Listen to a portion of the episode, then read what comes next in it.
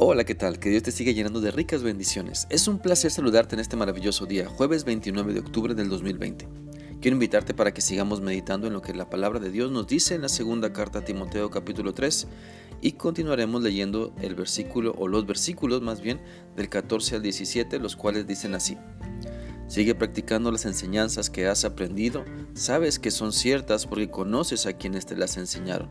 Desde niño conoce las sagradas escrituras que te pueden hacer sabio.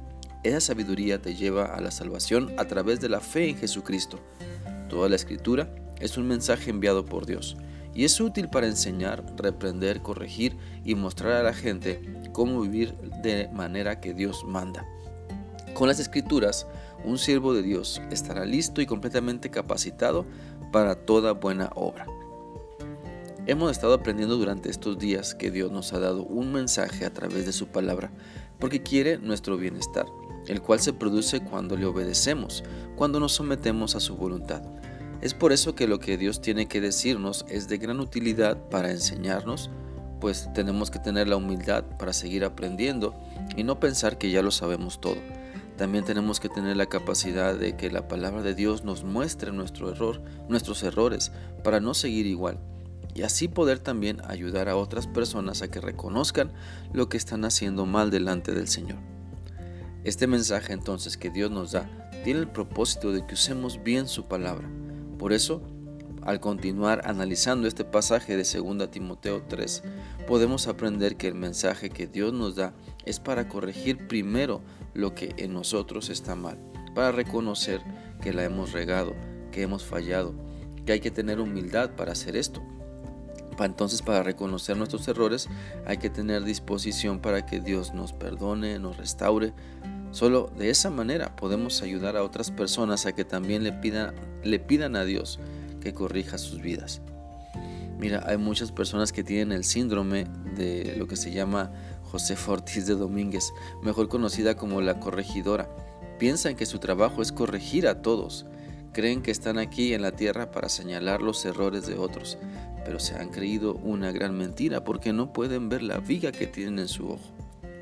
Por eso si quieres ayudar a otras personas, ayudarles a que la palabra de Dios les corrija, aplícala primero a tu vida y deja ver los resultados positivos en tu carácter, en tus relaciones, para que pueda ser usado por Dios y transmitir que el mensaje que Dios nos da a través de su palabra, de que ella sigue corrigiendo a las personas que se dejan moldear por Él. También este pasaje de 2 Timoteo nos enseña que el mensaje que Dios nos da tiene el propósito de transformar nuestra vida para demostrar a todas las personas el estilo de vida que Dios ha pensado para nosotros. Y esto lo podemos lograr cuando entendemos lo que Dios quiere y lo hacemos también parte de nosotros. Los resultados de seguir a Cristo se deben notar en nosotros. Los resultados de que le estamos obedeciendo deben ser evidentes. Es importante que se note el cambio de antes de Cristo y después de Cristo.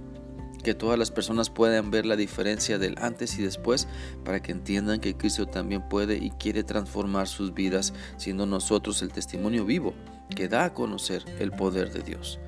Así que esfuérzate cada día en demostrar a las personas el estilo de vida que Dios quiere para todos.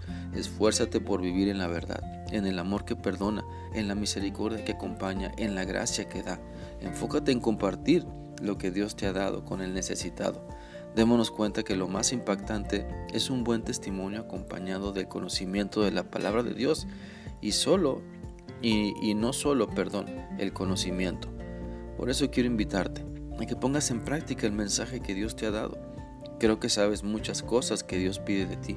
Entonces aplícalas, vívelas y disfruta los resultados de practicar la voluntad del Señor. Y si tienes dudas, pide a Dios que te enseñe y use a otras personas para que te muestren cómo salir adelante de lo que te tiene atorado. Dios tiene lo mejor para ti, así que escucha el mensaje que te da a través de su palabra. Espero que esta reflexión sea útil para ti y que sigas permitiendo que la voluntad del Señor eh, cambie tu vida. Que Dios te guarde. Hasta mañana.